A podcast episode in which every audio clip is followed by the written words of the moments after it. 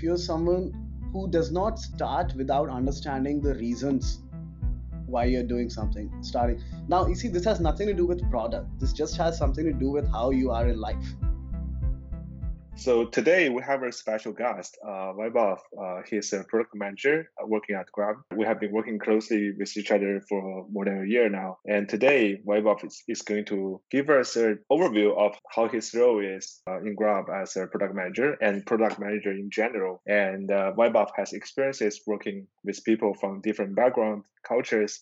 Uh, so we'd like to hear some of his thoughts and experiences on that front as well. Hey, Gachao. Hey, uh, everyone. But so you have been working as product manager since the beginning of your career, right? No. So that's an interesting story. So, uh, well, I got into product management quite early. I got in seven months into my career. So, how that happened was not intentional. I, I was a chemical engineering graduate, but I happened to start working at an e commerce firm. And I was working as a business analyst and then six months, seven months in, the program that I was uh, hired for said, hey, you can actually change your team and it depends on your performance, right? So uh, I think my performance was decent. And then they asked us to choose what team do you want to go to. And I realized there was only one team that gave MacBooks to people. And every other team gave like uh, Dell laptops. I, I didn't like my heavy black Dell laptop. I said, okay, I'm going to go to the team that gives MacBooks to people. Uh, that team happened to be product. Uh, this company was Flipkart. Flipkart is the biggest uh, e commerce firm in India. Then I joined the uh, merchant platform uh, product team there, where I was working on payment product systems. So it just happened by chance. But then I liked it, so I continued to work in that field. So, so you never thought about being a product manager before that? Um, no, I think it wasn't a role that was popular enough or sexy enough at that time. Mm. So uh, when I joined Flipkart, e-commerce or startup ecosystem was just beginning to take shape in India, mm. and uh, Flipkart was like the biggest player there. And the role that I was in, it was a more generic business role, and I thought, okay, it gives me a good overview of the company. Uh, so I I got to know of product management after I joined the company, and I knew okay, you work with engineers, you build things, and so on. But it wasn't something that I had been preparing for. It's oh, just something uh, I got a chance to do it, so I yeah did it. Yeah, I think it's very interesting because you are a great product manager now. How did you build up the skills, and what other things inspire you to stay in the product manager role for for this long? I think I uh, recognized uh, two things quickly. Uh, one was I just like solving problems. So, I mean, on the face of it, like, you know, I don't see product management as the function. You know, people sort of see, oh, this is product management, this is engineering, this is uh, business, this is strategy. I think of almost all roles as roles that enable business to function mm-hmm. business to uh, either grow or uh, carry on right so and i see my role as a product manager also as that it's just that I help business grow in a by doing a particular kind of role. So I I like solving problems. You know, I'm uh, from an engineering background, and uh, so I see product problems as okay. Here is something customers don't like, or here's something that's not working for business. How can we figure out how to solve it? Mm-hmm. And uh, being in product uh, also means that you have the ability to define the strategy on how to solve it using tech. And uh, because I'm, I do not have a fully non-technical background, because uh, I have done uh, engineering, so I think that uh, helped me. And in general, I I realized that I was decent at letting people see a vision or letting people see a goal and get motivated to work towards it. And I think that's a very important skill uh, for PMs.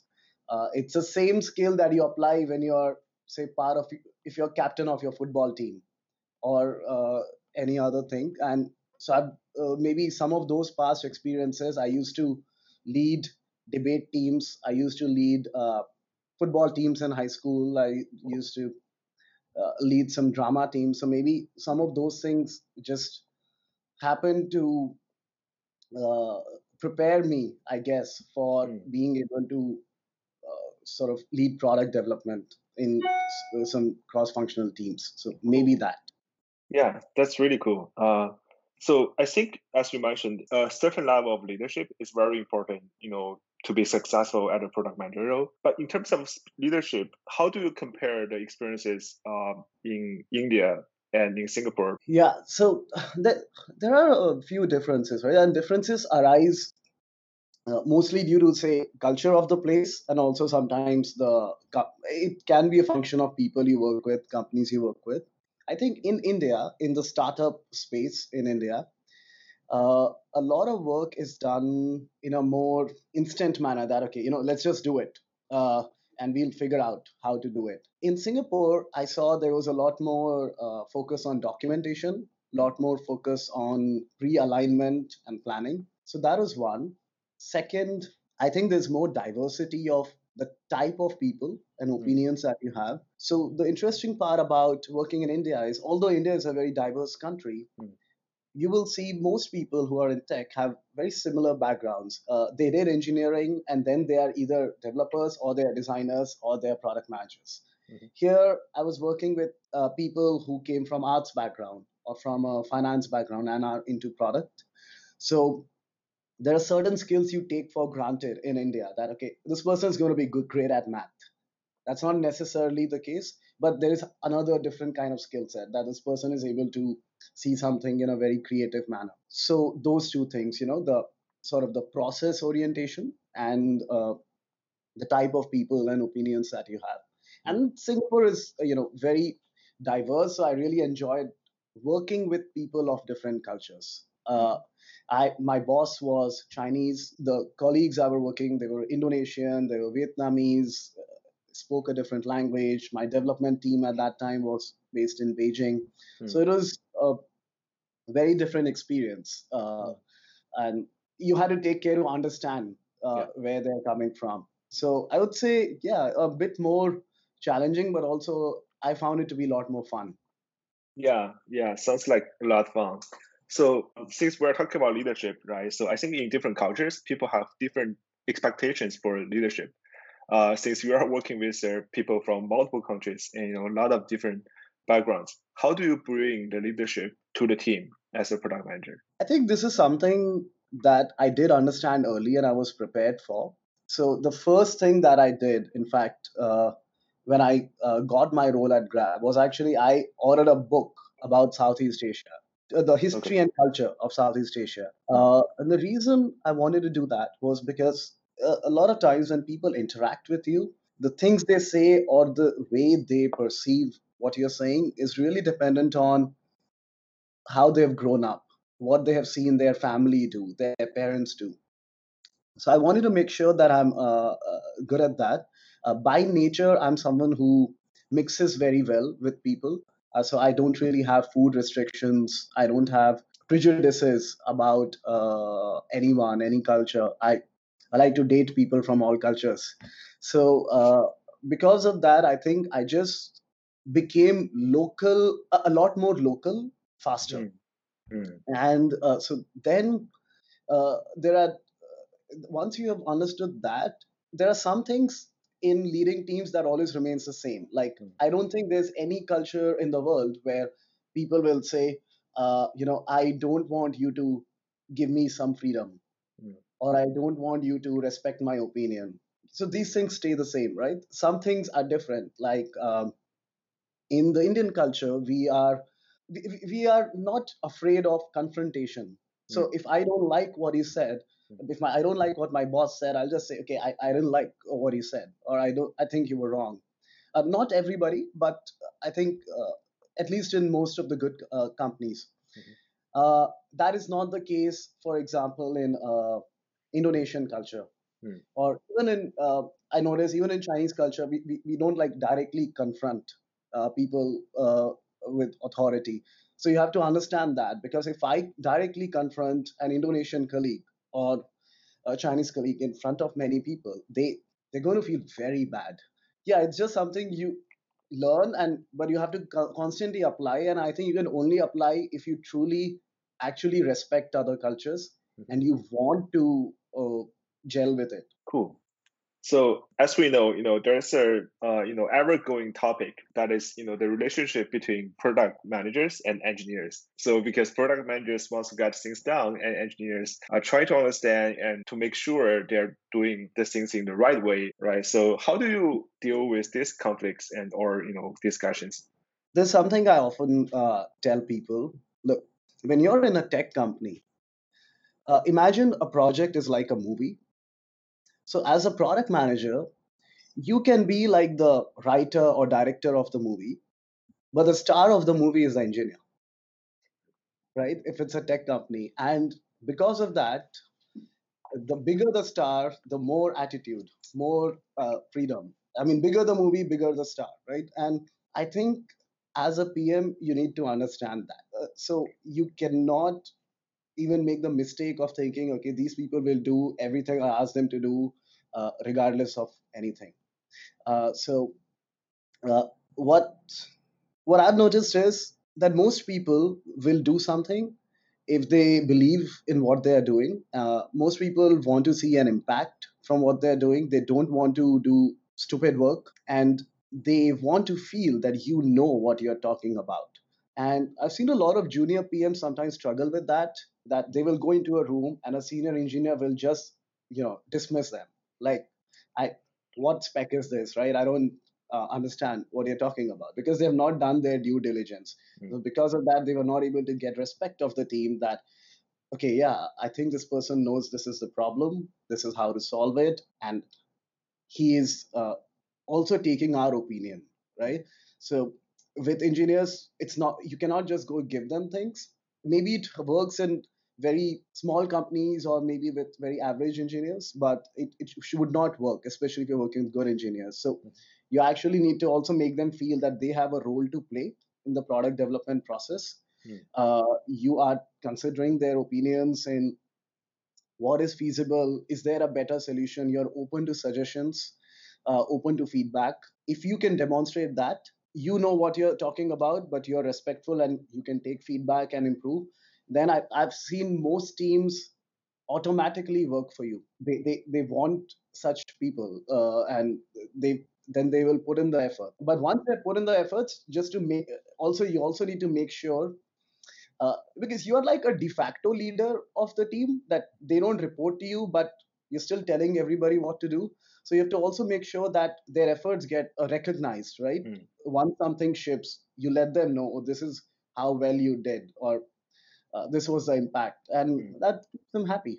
Yeah, I really like the analogy of making a movie, right? Product managers as directors, you know, setting up the stage, writing the story, and you know, engineers as the stars, uh, playing the role. So, what are the, some of the key skills you think as a product manager, especially the junior ones, they could learn to guide the skills or you know the the mindset you just talked about? So, I mean, that varies as you go from junior to uh, senior, but I'll say there are uh, probably uh, three main skills that I uh, look for. One is you are able to see the bigger picture and you're able to break that down into smaller achievable goals. Uh, that's important, actually, not just for product managers, that's also important for entrepreneurs. Uh, it's important for business strategists, but you know where you need to get, and you can say, okay, first step here, second step uh, there. Uh, so to break problems down. Uh, second, uh, what I see is uh, you really need to have a good uh, customer obsession hmm. uh, and know that you don't have all the answers, especially when you work for customers who are not like you. And that's what I face here every day. Hmm. Like I'm working for a customer who might be in a middle class household in Vietnam. That person is not like me. So I, but I need to care enough to understand who the customers are, what they want, what are their motivations and know that i don't know everything so i need to go out and ask that mm. right the third thing uh, that i think product managers need uh, is a very strong communication uh, uh skills mm.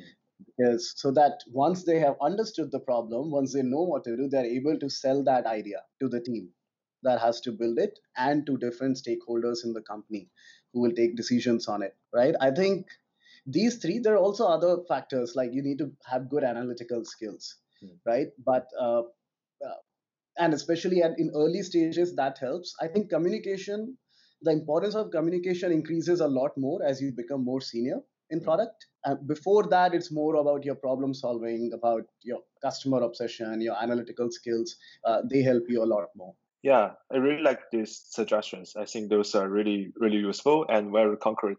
Um, just want to dive deeper in the first one you mentioned, uh, the ability to see the big picture and break down them into tasks. That seems to me there is the hardest one to to build. So basically, it requires a person that sees everything, right? So sees the long term and also Yeah. planning backwards to break down to task.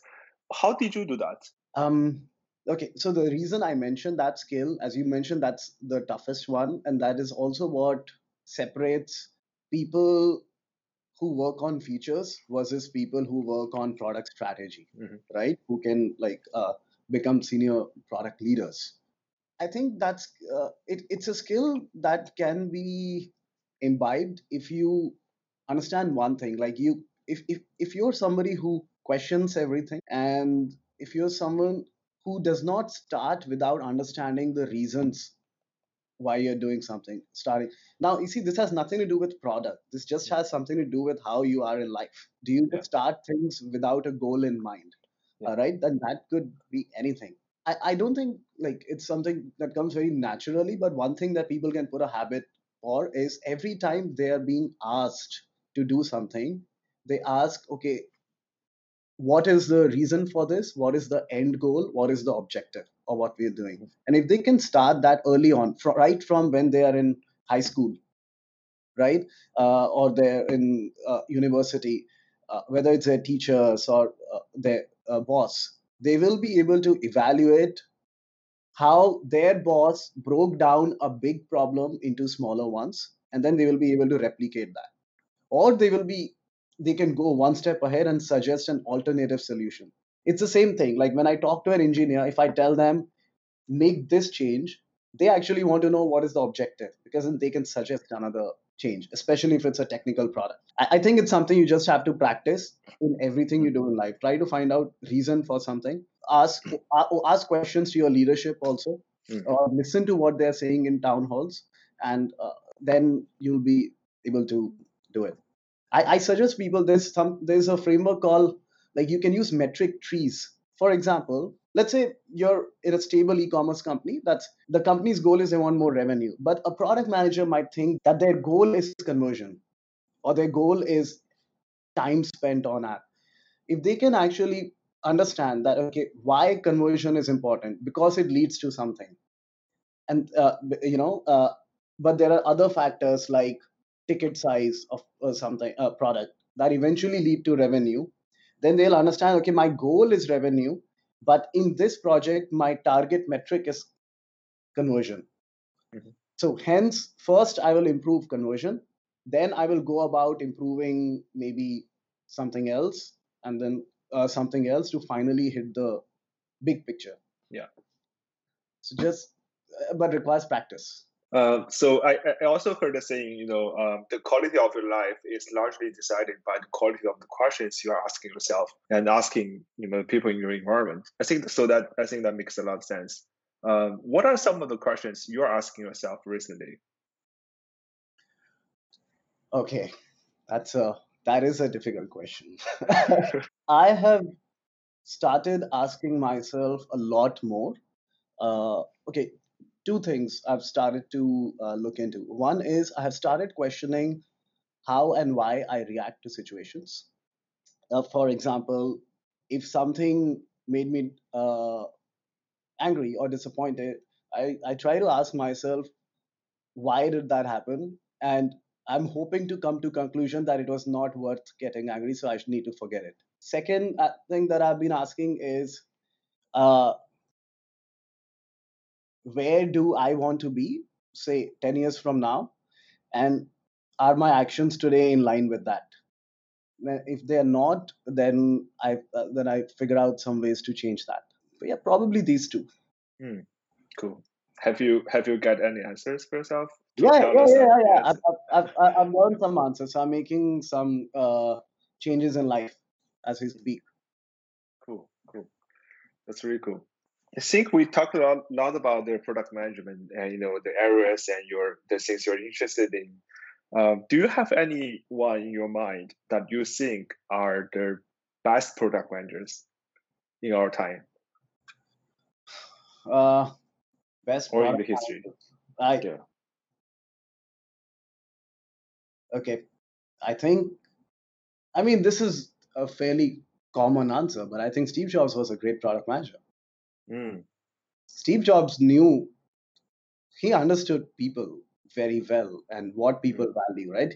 He knew, like, you know, as I said, I moved my team for a MacBook. Mm. He, he, knew, he knew what yeah. people want. Like, yeah. You know, uh, what people say and what they actually want can be very different and uh, yeah I, I thought he was good at product i see a, I see a similar pattern happening with how people love their tesla cars now mm. and how yeah. this particular person also knows exactly what people like that the car yeah. has to be a little bit sexy and so on mm. yeah and then i've i've met some good pms uh, in general uh, uh, you know in the industry or something but i think yeah jobs and musk these two would be like right on top as pms if they were pms in a company mm. but they would be terrible at communication though why why but, but they would be very good pms yeah that's right yeah. uh, with that um, thank you very much Vaibhav, for joining us today. And you share a lot of good experience and ideas and suggestions with us. Uh, looking forward to meeting with you again at this show. All right. Thanks, Racha. And yes, I hope there was something useful for your audience.